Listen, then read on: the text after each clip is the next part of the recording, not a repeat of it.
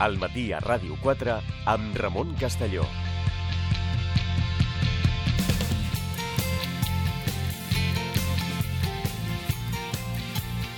Continuem al matí a Ràdio 4, 10 i 9 minuts. Uh, tenim preparada ja la Fiscalia i professora de de Barcelona, assessora fiscal de MDV Legal Tributario. Anna Rossell, bon dia. Hola, molt bon dia. Ja ho sabeu, ens visita un cop al mes per parlar d'economia. Avui dedicarem la secció als impostos relacionats amb la compra-venda d'immobles i començarem per un titular destacat dels últims dies. El Tribunal Constitucional anul·la el pagament de la plusvàlua en vendes d'habitatges amb pèrdues. Laia. Sí, el tema és que durant la bombolla immobiliària vam sentir moltes vegades que calia invertir en pisos perquè els immobles mai perden valor. El temps, però, ha demostrat que aquesta premissa era falsa i que sí que han baixat de preu. Als últims anys, els propietaris que han venut un pis per un preu inferior al que havien pagat han hagut d'abonar igualment l'impost municipal de plusvàlua encara que en la transacció haguessin perdut diners. Aquest és un impost que grava l'augment del valor d'uns terrenys o d'un immoble i que es calcula pels anys que n'han gaudit els propietaris. S'ha de pagar cada vegada que es transmet un habitatge i també quan es rep una propietat per una herència. El problema és que amb la fórmula que es feia servir fins ara per calcular-lo sempre sortia a pagar perquè el cadastre és un valor desvinculat del preu de la transacció. I aquesta primavera el Tribunal Constitucional ha sentenciat que això no és constitucional, que aquest impost només es pot cobrar quan hi hagi hagut guanys en la venda d'un immoble. La sentència obre la porta a que puguin reclamar tots els contribuents que els últims 4 anys hagin pagat l'impost, tot i haver venut per sota del preu al qual van comprar. Es calcula que a Espanya hi pot haver més de mig milió de propietaris afectats. I l'altra cara de la moneda són els ajuntaments, perquè aquest impost és una font d'ingressos molt important pels municipis. Gràcies, Laia. Doncs ara amb l'Anna Rossell ho parlem, però vaja, així, ara anem a posar els conceptes, eh? però així d'entrada sembla una mica de sentit comú, no? És a dir, que paguis quan tens uh, un benefici, quan sigui en positiu. Bueno, uh, sí que sembla de sentit comú, el que passa que com que hi havia una tendència uh, alcista, com deia la Laia, uh -huh. no? Mhm. Mai es perd valor. Uh, doncs, uh, bueno, ja, ja anava bé perquè sempre els valors cadastrals estaven per sota de les transaccions i bueno, com que s'anaven guanyant diners en les operacions, doncs és aquell peatge que la gent tenia doncs, assumit de pagar. Clar, això quan canvia el Quan signe dels diners, o el cas Palmari va ser que Mhm. la gent havia de fer dació en pagament, igualment se'ls liquidava plusvàlua. Van haver de fer una modificació precisament perquè eh, les dacions en pago no fossin gravoses pel que donava, perquè deia, ostres, a sobre de pagar aquest impost d'increment del valor quan és que no el puc pagar, perquè eh, aquest impost, eh, que és sobre l'increment de valor dels terrenys, eh, hem de distingir com deia la Laia, els immobles. Els immobles hi ha una part que és la construcció uh -huh. i una part que correspon al terreny. Nosaltres, quan rebem el rebut d'IBI, uh -huh. hi ha una part que diu valor cadastral, valor del sol. I això és perquè certament el sol s'ha assumit que mai perd valor i la construcció sí que es va devaluant. Tu necessites arreglar-la. Mhm. una, una casa, si no l'arregles, va caient. Això sí que es permet i s'entén que hi hagi una pèrdua de valor, però els terrenys no.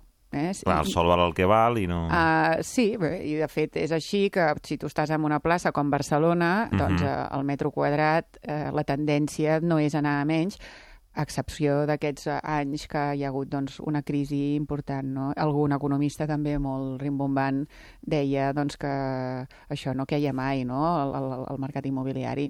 Bé, eh, eh, els últims anys han fet canviar molts paradigmes i moltes idees que no, res, no responien amb una llei natural, sinó amb una tendència i per tant, eh, bueno, les lleis sempre tarden molt en adaptar-se i l'administració doncs, és una, una maquinària que no reacciona uh Mhm. -huh. eh, immediatament i la per realitat això... va per davant, sempre, no? Home, sí, i en aquest cas doncs, aquesta sentència ve derivada doncs, perquè, eh, com deia la Laia, eh, sí que la sentència obre la porta a eh, tenir més opcions a, eh, i, i a reclamar més, però ja fa molt temps que s'està reclamant. Eh? Dintre del nostre col·lectiu ja fa molt temps que s'està reclamant perquè eh, hi ha un principi constitucional, que és el de contribució, Mhm.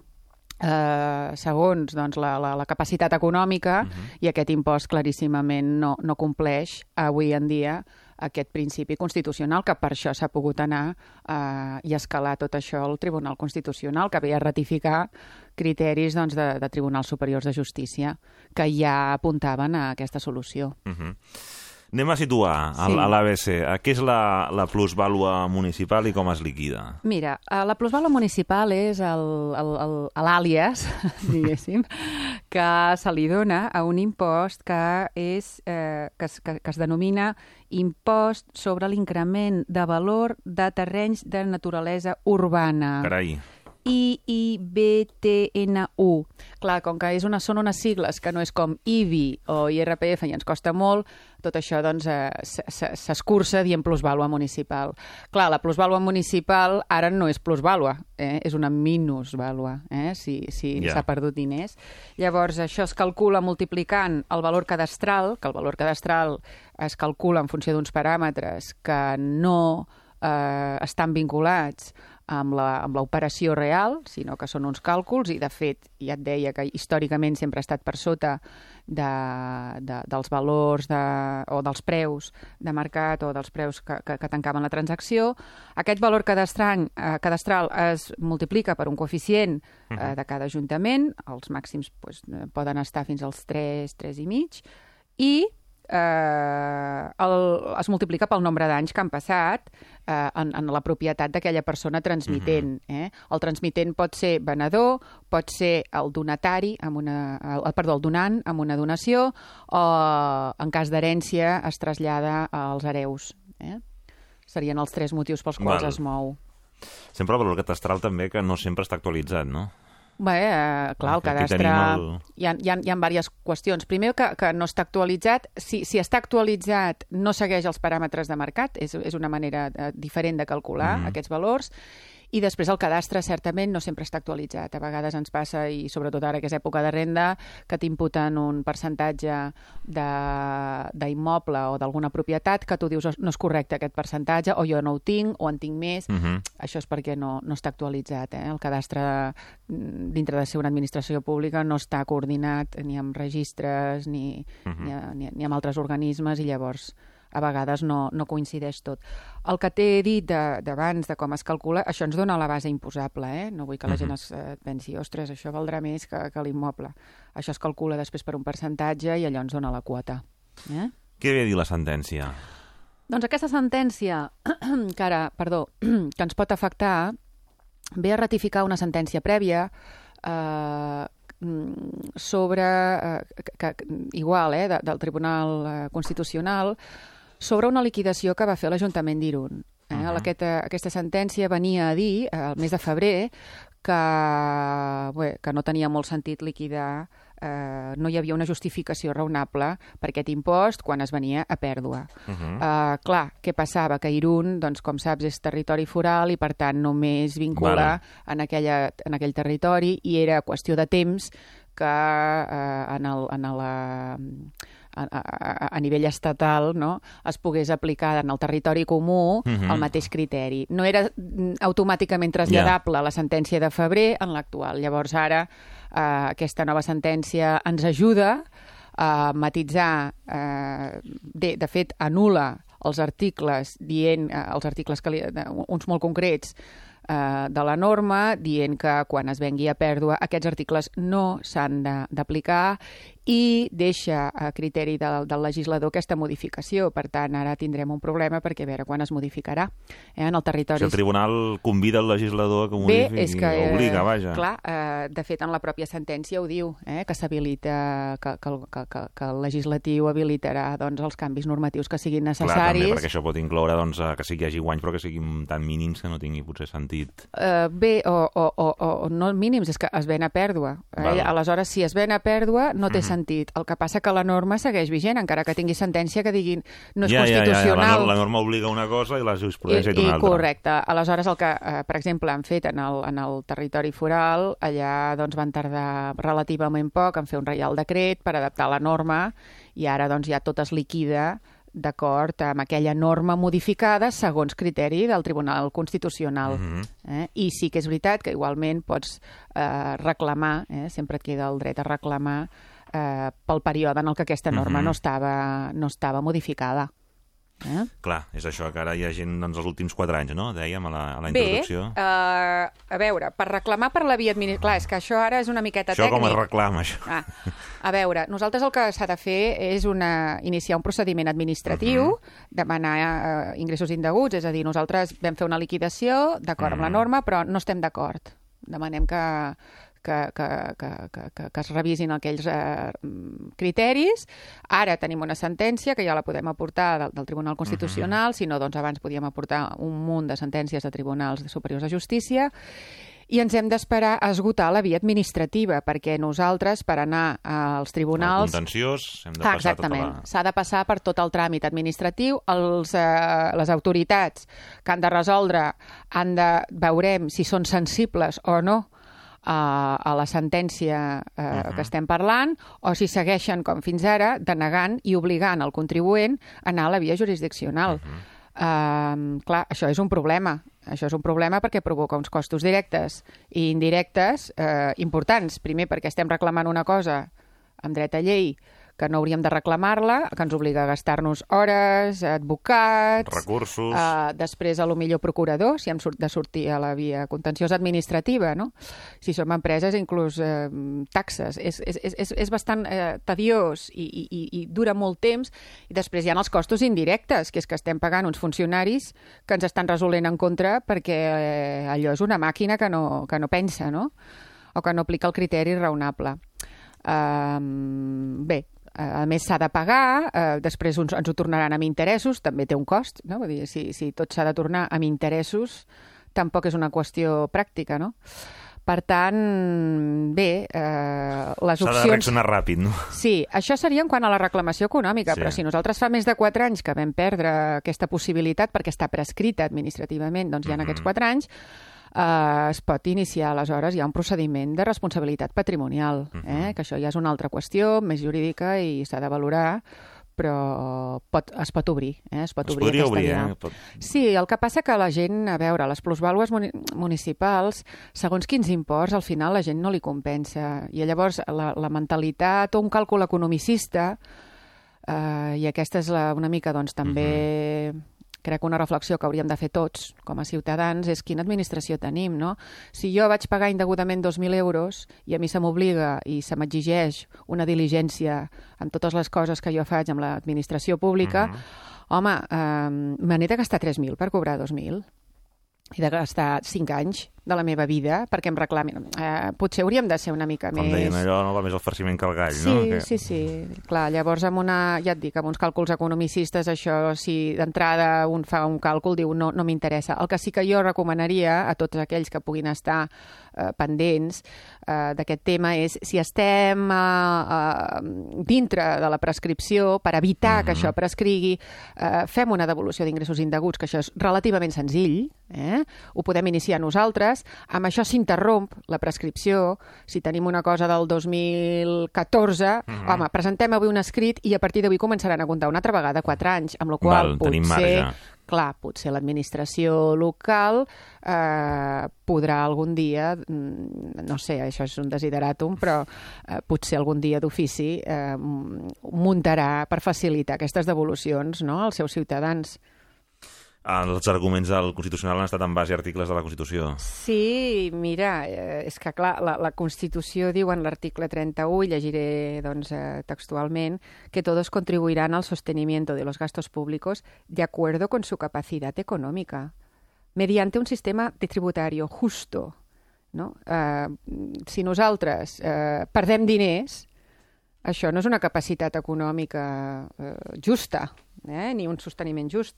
A més a més, la llei general tributària, que és una mica el paraigües en el que els fiscalistes ens movem, el seu article 3 diu que la ordenació del sistema tributario se basa en la capacitat econòmica de les persones capacitat econòmica quan tens pèrdues, és que a més entrem en contradicció, perquè, clar, la plusvàlua té una vida, no? Mhm. És a dir, eh, anem cobrant-la, i en canvi per IRPF anem declarant pèrdues. És un, això és un sense sentit. Contradictori, no? Totalment, no? Totalment. Uh, per IRPF sí que et pots agafar el preu de venda menys el, el preu d'adquisició amb totes les despeses inherents a l'operació i si tu tens un saldo negatiu no pagues perquè allà no hi ha aquesta capacitat econòmica, no? Uh, per tant, uh, És de la plusvàlua... l'IRPF que la plusvàlua, per entendre'ns. No? Sí, en aquest sentit, sí, clar, eh, és, un, és, una, és una manera lògica de calcular el guany i que potser tampoc és perfecta, però que és mm, ajustada eh, a, la, a una realitat, però clar, la plusvàlua doncs, municipal no, no té vida pròpia, té vida pròpia, evoluciona i, i el fons del problema, com deia la Laia, hi ha que els ajuntaments eh, no, potser no poden renunciar a aquesta part del pastís, molt menys retornar eh, tots aquests diners que previsiblement els hi, els hi cauran a sobre. Ah, ja per, uh, per anar, anar enllestint sí que et volia preguntar Mm. l'importància que té aquest impost pels ajuntaments a nivell Sí, de finançament, clar. no? Pels, pels IBIs, també a l'època recordo els ICIOs, és a dir, tot allò que amb la Sí. crisi se'n va anar bastant... Sí, bé, per llicències d'obres doncs, eh, deu haver caigut bastant. Eh, se segueix eh, recaptant molt per IBI, per plusvàlua municipal, algo més, no tant perquè no es venien tant, però déu nhi i, i per als ICIOs, no? que és Sí. aquest impost de les construccions, que aquests encara també s'estan fent, però clar, el, tothom, totes les administracions tenen un problema de finançament perquè la despesa, doncs, com, com hem dit alguna vegada, té vida pròpia. I a més a més el pressupost, recordem que es projecten estimacions, eh? No? Clar, i, Números reals. i, i sempre hem d'anar gastant més i fer més projectes i, i clar, eh, les fonts de- d'ingrés són els impostos, els tributs, no? Llavors, si se'ns mou de sota, eh, per, per tant, no sé fins a quin punt eh, bé, eh, això és fer una llei i fer un canvi normatiu, no sé fins a quin punt el, el, el legislador adaptarà d'una manera ràpida i diligent i incorporarà aquesta, el, el, una mica doncs, aquesta anul·lació, aquesta nulitat d'aquests articles, no? Mhm. de- d'aquesta d'aquesta norma. Ja ho veurem. Doncs moltíssimes gràcies per haver-nos-ho explicat. A vosaltres. Anna Rossell, fiscalista, professora de la Universitat de Barcelona i assessora de MDV Legal Tributari. Moltíssimes gràcies. A vosaltres. Adéu.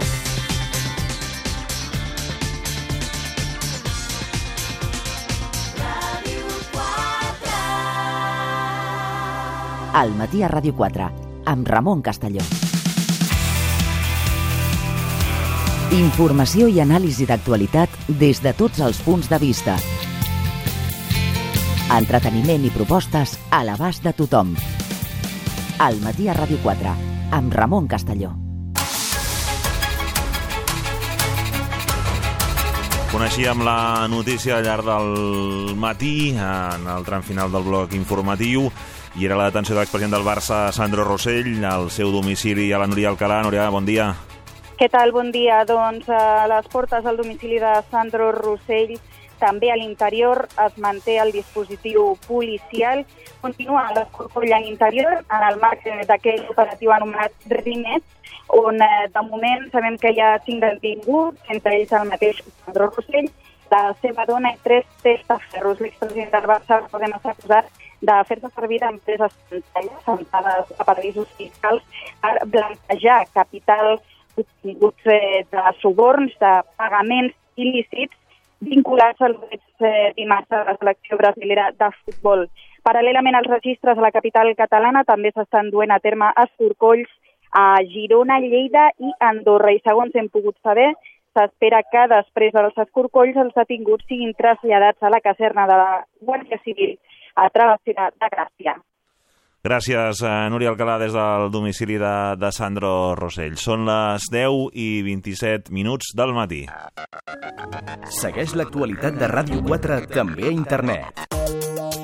Clica rtv-e.es barra ràdio 4. Entrevistes, reportatges, notícies, esports. A Ràdio 4 a la carta hi trobaràs el més destacat del dia i de la programació de la teva emissora.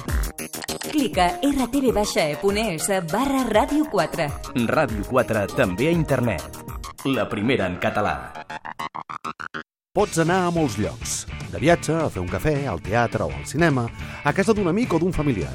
També pots anar a museus, al gimnàs, a la biblioteca, pots anar de compres... A partir de les 4, però, nosaltres et proposem anar a tots aquests llocs a la vegada. Us apunteu? De dilluns a divendres de 4 a 7, anem de tarda amb Goyo Prados, a Ràdio 4.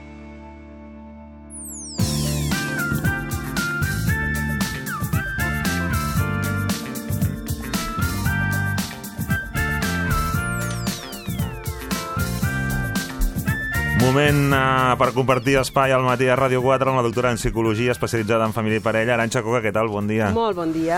Va donar tant de si el tema de Sí. fa dues setmanes de la infidelitat que clar, hem de seguir perquè segurament... És que és un és tema de servei important, públic, de això. servei públic, sí. Es fan moltes consultes, ja ho vaig comentar, en, De- de en temes d'infidel- d'infidelitat, tant elles com ells. I, bueno, ja vam veure l'estadística, i realment és molt alta l'estadística d'infidelitats que hi ha a l'estat espanyol. Per tant, és un tema, i és normal que no el poguéssim abordar amb una sessió, això dona per no sé quantes sessions i, i un llibre, gairebé, et diria. Per tant, avui reprenem. Reprenem, i ho agafarem per una de les preguntes que li vaig fer a l'Aranxa, que vam parlar de quan es considera... Si tècnicament què podíem considerar infidelitat Veritat i què no, o no, sí. i això vincular-ho també amb quan va haver-hi, crec que aquest estiu no l'anterior, el tema d'Ashley Madison, quan es van filtrar totes les Sí. dades de persones que estaven inscrites, Mm.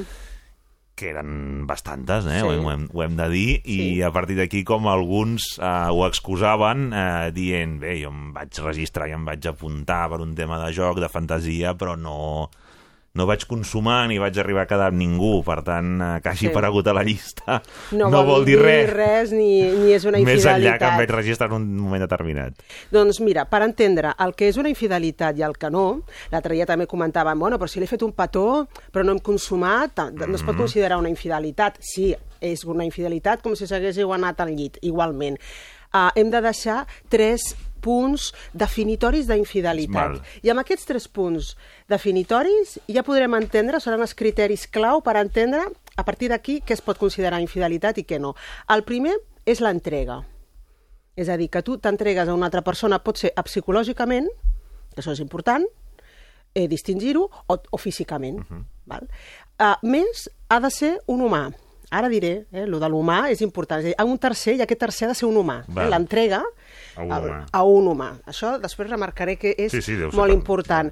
El tema de l'entrega, psicològica és quan tu fas una connexió, quan fas una complicitat, quan jugues Mhm. mm, amb un tercer, mm, quan, eh, bé, quan estableixes una amistat eh, continuada amb un tercer, és a dir, hi ha una entrega tant del teu pensament, hi ha una connexió interna, com ja no et dic físicament. Mm.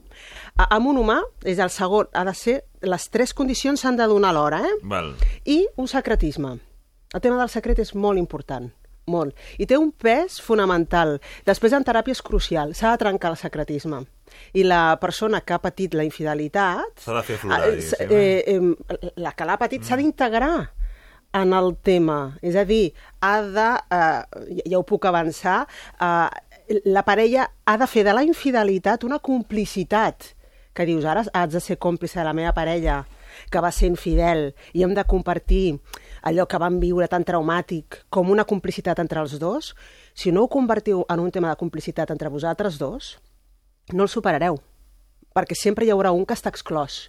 Passó algo amb un d'ells, l'altre sempre quedarà exclòs de per què, com, quan, i s'ha de trencar aquest secretisme i s'ha d'integrar tots dos en el que va succeir. Això, ja estic avançant algunes coses crucials per la superació, però són les tres condicions que n'hi han d'haver. Uh -huh. Perquè de vegades un diu, bé, jo tinc molt bona relació amb amics o amigues o amb els meus ex.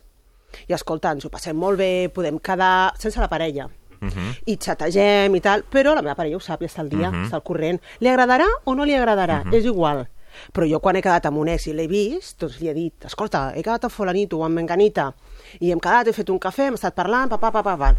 Posarà mala o, o bona cara o mala cara, però no s'ha convertit en un espai de secretisme. Per tant, si no, es complirien els tres, a, a les tres condicions, mm -hmm. que és una entrega psicològica, amb una tercera persona, uh, com a mínim una tercera persona, poden haver més, mm Mhm. -hmm. una tercera persona humana i un secretisme que no mm, deixa traspassar a la parella. Llavors, a partir d'aquí, Aquí estem als mínims, eh? ah, sigui, aquests són els mínims. Va, a partir d'aquí, si és més, evidentment ja estem dintre. si tu estàs Sí. sí. dintre i t'has registrat en algunes aplicacions sí. per cercar parella, Uh -huh. i la teva parella no ho sap, Uh -huh. perquè dius, això era per jugar, doncs juga amb la teva parella, fiqueu-vos-hi els dos, compartiu, feu d'això un joc eh, divertit, si vols, un, un joc eròtic entre vosaltres mm. dos, no? Eh, tinc- Pactar fins on s'arriba. Pactar fins on, exacte, fins on s'arriba, i mira, aquest voldria quedar amb mi tal, doncs, i, i si us ho passeu bé, i aquí doncs esteu subliminant segurament alguns impulsos sexuals que millor no us atreviu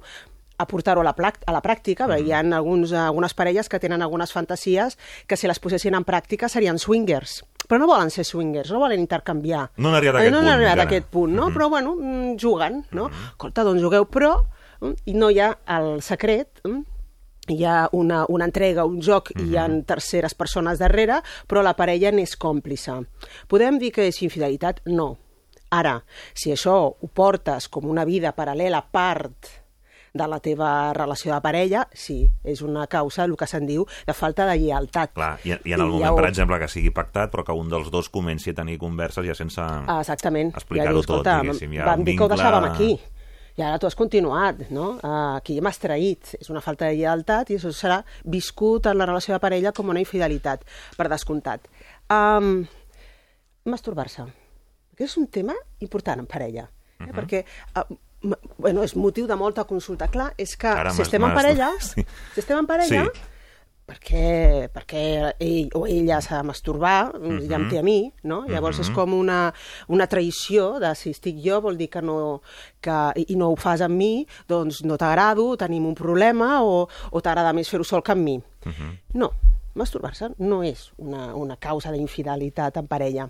És més, està prohibit fer-ho quan tens una parella estable? No, ni molt menys, ni molt menys. Tu Més a més, el des de la cos sexologia, més aquest s'aconsella per descoberta. s'aconsella del- per descomptat i tant, tant individualment Mhm. com en parella, si els dos ho volen practicar l'un a l'altre conjuntament. Uh, és motiu d'infidelitat? No, ni molt menys. Ara, Ho feies pensant en mi? Uh, clar, aquí està. Eh? Fixeu-vos que aquí, el, el, on, on, en qui pensaves, no? on, on, en, en qui t'estaves entregant a algú en pensament? El tema de l'entrega mm, neguiteja Sí, molt, no? sí. Això, sí. el que acabes de preguntar, algunes parelles, quan s'han assabentat que hi ha hagut una infidelitat, mm, sobretot en, en casos en què la infidelitat eh, s'ha comès amb un professional, val? és a dir, a, un, a una Mhm, prostituta mhm. o a un senyor. Mhm. Um, doncs, uh, uh, i, en qui estaves pensant quan ho vas fer? En què estaves pensant quan li vas pagar? En què estaves pensant quan hi anaves a aquell lloc no? Mhm. on havies eh, llogat o havies... Um, el tema de... eh, eh, la teva entrega psicològica a qui estava destinada, no? Això és un tema que inquieta molt i que la parella, valenta, haurà de saber resoldre mm, i arribar a un enteniment, eh, li costarà, però haurà de ser capaç d'afrontar aquest tipus de converses. És per això que moltes vegades es necessita ajuda mm, de- d'un professional per poder afrontar-les. El tema de la masturbació és el mateix. Mm, eh, aquí ja estaria... un- Una infidelitat no és. Ara bé, ja estem, si ja no tenim relacions sexuals i, per tant, només ho fem d'aquesta manera, home, aquí ja hi ha un problema, però no un problema Mhm. d'infidelitat, sinó un problema de comunicació i de contacte perquè aquesta parella físicament Mhm. està aïllada. I quan una parella té aïllament físic, doncs té un problema. Però no seria el de la infidelitat, seria algo passa, algo passa con ellos. Um, va sortir una notícia fa un mes de les nines. Sí, Les nines, famoses nines que ara sí. s'estan important, sí, no? Sí, sí, sí. al nostre sí, sí. país i donaven molt de, de Sí, parlar, no? O sigui, sí. a bueno, fer-ho... un, com un prostíbul de nines, Exacte, no? ha un prostíbul de nines, exactament. Hi va haver molta polèmica sobre si era aconsellable, no? Aquí els, els professionals estaven molt dividits, hi ha alguns que deien que sí, que és millor que determinades fílies o impulsos sexuals aberrants doncs quedessin desplaçats Mhm. amb l'ús d'aquestes nines, més que... mm, Sí, que de- poguessin de- derivar amb eh, altres històries. Derivar amb Mm. altres històries, no? I d'altres, doncs, que no, perquè podia ser un substitut o podia ser un Mhm. atemptat contra les relacions de parella, ni molt menys també es deia el mateix quan eh, va sortir els primers vibradors. Mhm. no? Llavors aquí les infidels érem les dones, saps? Ah, aquí estem amb el mateix, no? No podien tenir un vibrador perquè eh, si ja tens el membre viril de carn i os, doncs perquè has de tenir l'altre el de plàstic, no? Sí. Ah, I ara, evidentment, això està superat i està integrat Mhm. eh, com una joguina, no Mhm. només d'un d'ells, perquè aquí la nina, de seguida pensem en ells, no? Potser, Mhm. o en elles, eh, si són lesbianes. Però, mm, vaja, no, no, eh, ni molt menys ha de ser d'ús individual. Mhm. Ja sabem que les joguines s'han d'integrar i és molt divertit i és molt sa en les relacions de parella. Mhm. Per tant, es pot considerar una infidelitat tenir relacions, Mhm. mm. així, consumar l'acte amb una joguina eròtica del tipus que sigui, tingui forma humana o Mhm. tingui forma d'un eh, falo, no. Eh, evidentment que no. Um, s'han de complir, com deia, almenys aquests tres... Això es lligaria amb l'humà, eh, diguéssim. Eh? Això es lligaria amb l'humà, evidentment. per això feies aquesta Evidentment, aquí- acotació. Justament, eh? La- la- l'entrega és una entrega física però no és a un humà, per tant... L'objecte bé, inanimat és- és que serveix pel joc eròtic, Va, que serveix pel joc eròtic, exactament. I el que ha de fer la parella és saber aprendre, obrir la seva ment i aprendre a integrar-ho, Mhm. perquè les relacions sexuals, com, com els propis individus en una relació, van canviant. No? Mhm. Els individus no són els mateixos, les seves necessitats tampoc, la seva manera de caminar tampoc, la seva manera Clar. de dinar tampoc i la seva manera de Clar, tenir clar, és que ara amb això relacions que tampoc. deies, Aranxa, vaig al tema de- de- d'objecte inanimat, clar, amb, amb, amb fantasia, que és, que és un tema mental, no? que Sí. és vinculat a la Sí. masturbació, no? Sí. He tingut un somni eròtic. Amb, amb qui? Clar, clar, llavors este, aquí hi farem una inferència... Clar, no és el mateix que contestis amb l'actriu de la pel·lícula de dir que Sí. no sé què, que amb una companya de feina. Per Sí, genera, genera mals, mals entesos, per tant s'ha de ser prudent. Uh, Però també allò que reivindica amb aquest espai individual de cadascú, també. Clar, no? clar, de evidentment, les escolta, fantasies, no? mira, que jo tingui aquesta fantasia o que hagi tingut aquest somni eròtic, i més amb els somnis i les fantasies, que ja sabem que els significats no són literals, eh, són símbols, eh? ja sabem que el, el llenguatge oníric mm, és com que jo he tingut, eh, he somiat que tenia relacions amb el meu pare, amb la meva mare, home, no, ara no pensem que aquí hi ha alguna i tal, no, vull dir, segurament és per alguna però amb una traducció eh, simbòlica, interpretativa, no literal. Per tant, hem d'anar amb compte amb de seguida fer inferències i sentir-se amenaçats, Mhm.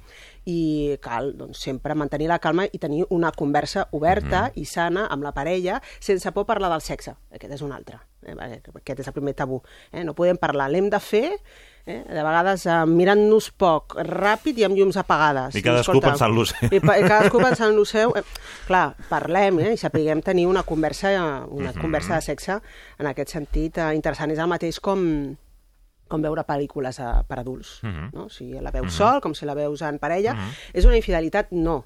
Ara, si la parella, un se n'adona que està consumint molt tipus d'aquestes Mhm. pel·lícules o d'aquest material, um, no t'ho comenta, mm, ho descobreixes, que ho fa durant molt temps. Aquest, aquí, el tema del secretisme, no hi ha una entrega, Mhm. està clar, no hi ha una tercera persona mm, física humana, però això seria... No podem parlar d'infidelitat, però és indicador que aquesta parella té un problema de comunicació perquè està aïllada. I la parella aïllada mm, ja, és, ja indica de que Mhm. bé, tenen problemes que no... I el que has descobert, en tot cas, és el, resu el resultat, conseqüència de problemes mm, d'altre tipus que teniu. No? Llavors, això sí que ens posa... Eh, has, has descobert que teniu uns problemes que potser ja sospitaves però no volies veure, no? Mhm. Però no podríem parlar d'infidelitat, Mhm.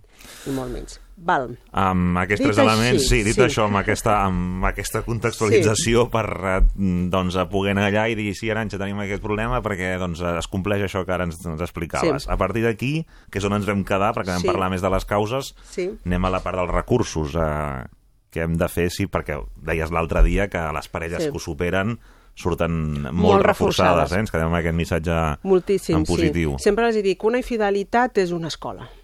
O sigui, no, no us volíeu matricular.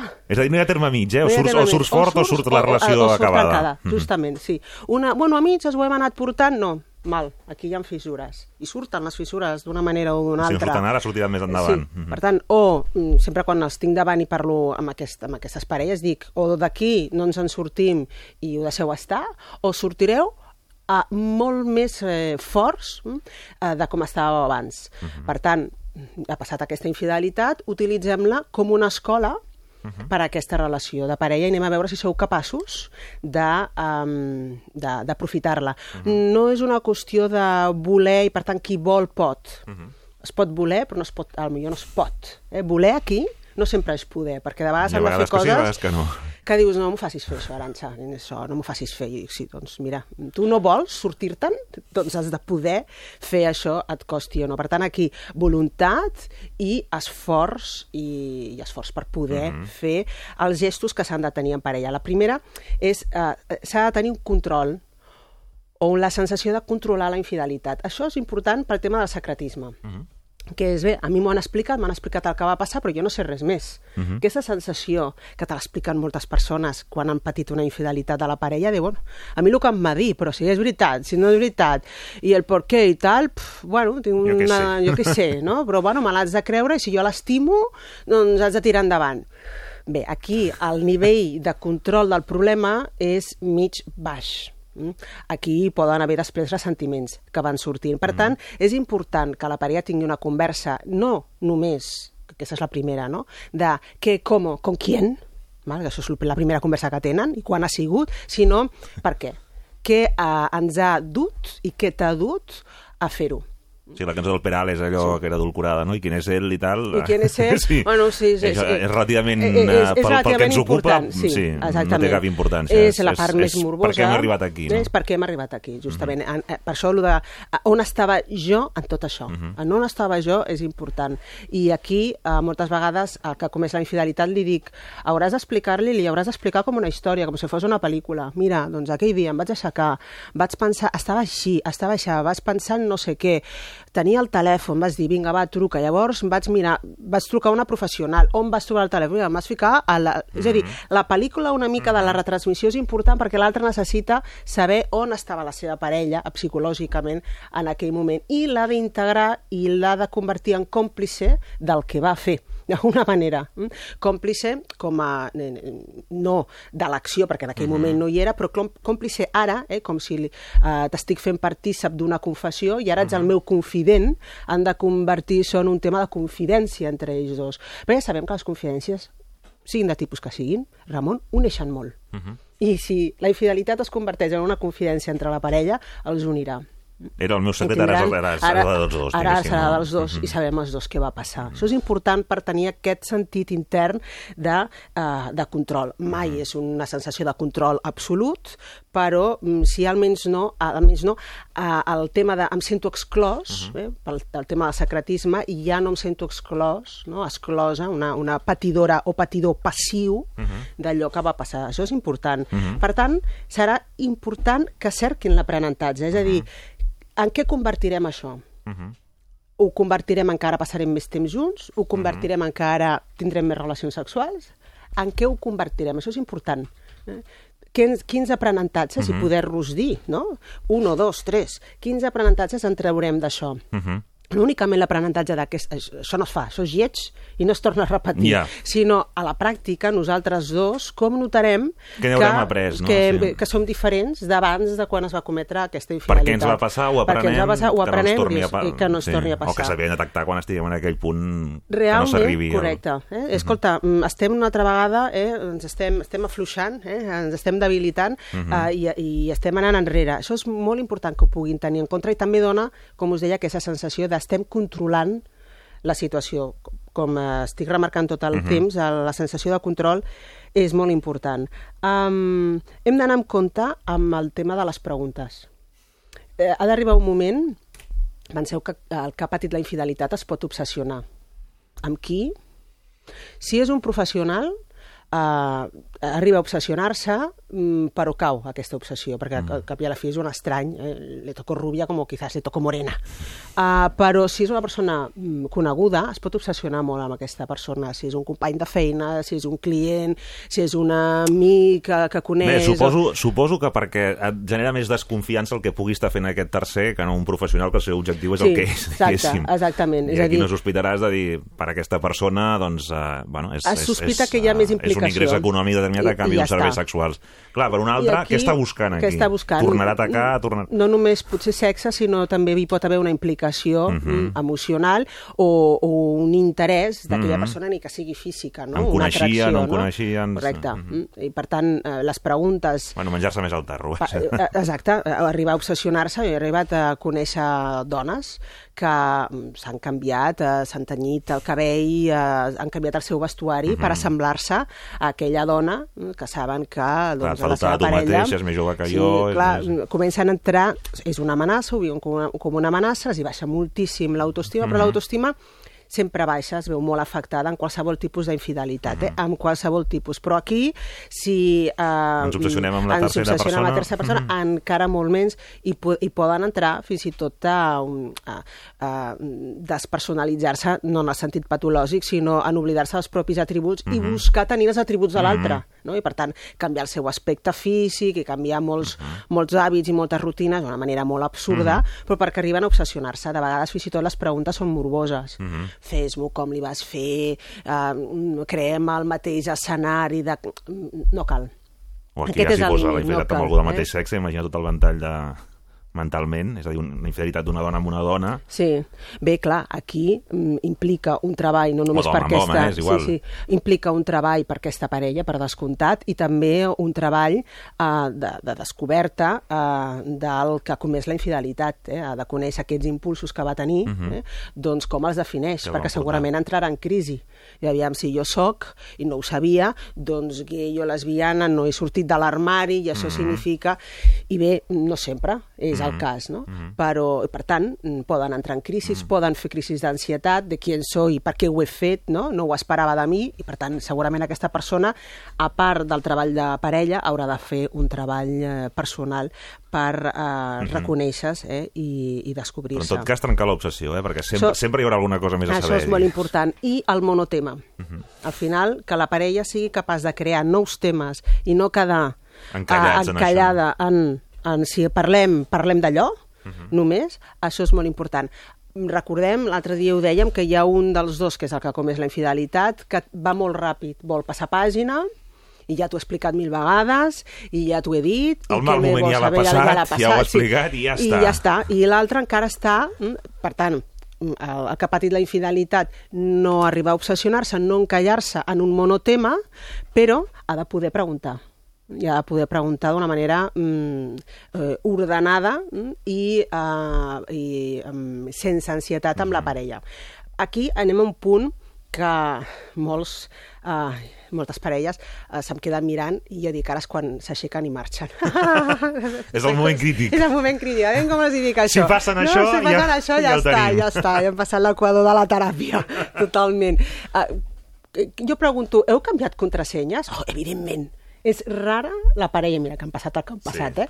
És rara la parella que no em digui que, han, que no han canviat les contrasenyes, perdó, els passwords i tot el que és uh, l'accés al mòbil i l'accés al correu electrònic. I diu, "Ja- doncs ja ho podeu descanviar. Diu, com? Diu, aviam, si d'una banda estem donant el missatge de pots confiar en mi, ja no tinc res amb aquella persona, ja no ens escrivim, tot allò va quedar enrere, i tenim una persona que, eh, amb, amb una confiança no trencada, lo següent, i obsessionada amb el que va passar i amb algunes persones, no fem gestos que mm, generen més sospita. Diu, sí, sí, m'ho ha dit, però escolta, ara el telèfon no, no el deixa anar, el té més agarrat que mai, sé que ha canviat les consignes i sé que ha estat canviant coses del correu electrònic, clar. Uns passos així, amb aquest context, generen moltíssima sospita. Llavors, de pensar l'altre? Dius, bueno, m'estàs dient que no hi ha res, però estàs actuant amb més secretisme i més hermetisme que mai. L'hermetisme, en aquestes circumstàncies, ha de caure.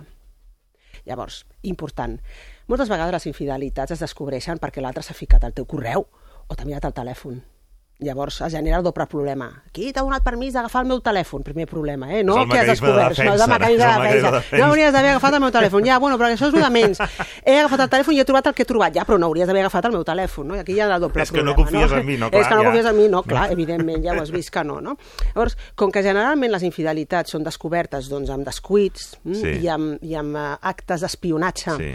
de la parella, el tema de la tecnologia és molt delicat. I jo recomano sempre, i ho heu de mantenir en Sí. obert. Això què significa? Que ara tu tens dret a, quan et doni la gana, agafar el telèfon de la teva parella. Escolta, que te l'agafo, eh? Que vaig a mirar què has fet avui. No, no d'aquesta manera, però sí, si hi ha moments d'angoixa, de dir, escolta, mm, què fas tota l'estona amb el telèfon? Ho mirem junts? Això és diferent. L'altre ha d'estar disposat i dir, mira, aviam, què vols que mirem? Tal, qual. I ho ha de dir amb un to conciliador. Una altra vegada que vols que t'ensenyi el telèfon, bueno, escolta, sempre estem igual, aviam, què vols que t'ensenyi? Ara això, I mira, l'altre veus, va m'estic- borrant-ho I tot, l'altre eh? va borrant-ho tot, clar. No, el tema de l'actitud, en quant a l'accessibilitat, és molt important. És a dir, s'ha de mantenir una, access una accessibilitat pacífica, planera, mm? eh, que l'angoixa de l'altre... no? De dir, normal. mira, hi ha una llista que està Escolta, totes les contrasenyes meves a tot, Totes, està allà, per si mai un dia passés alguna cosa, Exacte, no? val? Exactament. I si ho has de consultar, mai eh, el, mai eh, d'amagat, Mm. sinó dir escolta, eh, em, em deixes que miri el teu correu? El mirem plegats. I l'altre diu, sí, sí, pots mirar el meu correu, mira, el mirem plegats, tal, la, la, la, estat. I, molt important, perquè generalment ve, ve a la part, el que ha comès la infidelitat hauria de transmetre més informació casual que no està gens malament en una parella, sobre algunes converses que estigui mantenint amb altres durant el dia. Mira, ara acabo de rebre un mail de fulanito, jo, que em diu que tal, li vaig a dir que no, li vaig a contestar. Això és important. No gestionar totes les relacions socials que gestionem via telemàtica en, en silenci perquè més en un context on la confiança s'ha s'ha trencat, generen més sospita. Per tant, ara no vol dir que facis un reportatge minuto a minuto de qui estàs parlant, però de tant en tant, si vas fent alguns inputs a la teva parella, mira, avui m'ha escrit no sé què, l'he dit que no sé quantos, Mhm. cotilleos aquests que no donen a Clar, més... O sigui, és una estona compartida i t'estan atabalant de la feina per no sé què, al final Ah, explica-ho li i ens quedem tots més tranquils, no? Evidentment. I en alguna vegada, mm, sobretot quan, quan el, el que ha patit la infidelitat li puja, perquè i això de l'ansietat ve a moments. Val. Jo ha dies que ho porto bé, hi ha dies que pf, m'aixeco ja girat o girada. Mhm, mal dia. Come, mal dia. Començo a veure fantasmes per tot arreu i li faig pagar. Escolta, doncs aquesta angoixa li has de dir, escolta, avui estic remogut, avui estic Mhm. remoguda. Uh, no sé, mm, és que potser és perquè ahir estaves tota Mhm. l'estona amb els mails. Escolta, tranquil·la, vine, els mirem. Això és molt important per curar la confiança i és important que sàpiga fer amb un bon to de llenguatge, eh? un bon to, eh, amb una bona lingüística i amb una bona actitud. De vegades, fent-ho així, Mhm. eh, eh, en un minut que es mira un parell de pantalla, doncs és igual, ja està, ja està. Fins i tot el que ho està mirant diu és ridícul el que estem fent, Mhm. perquè hi ha l'actitud de acollida i de paciència que té Mhm. la parella eh, ja li ha valgut. Mhm. Val? Això, és, això és important que ho sàpiguen fer durant uns mesos.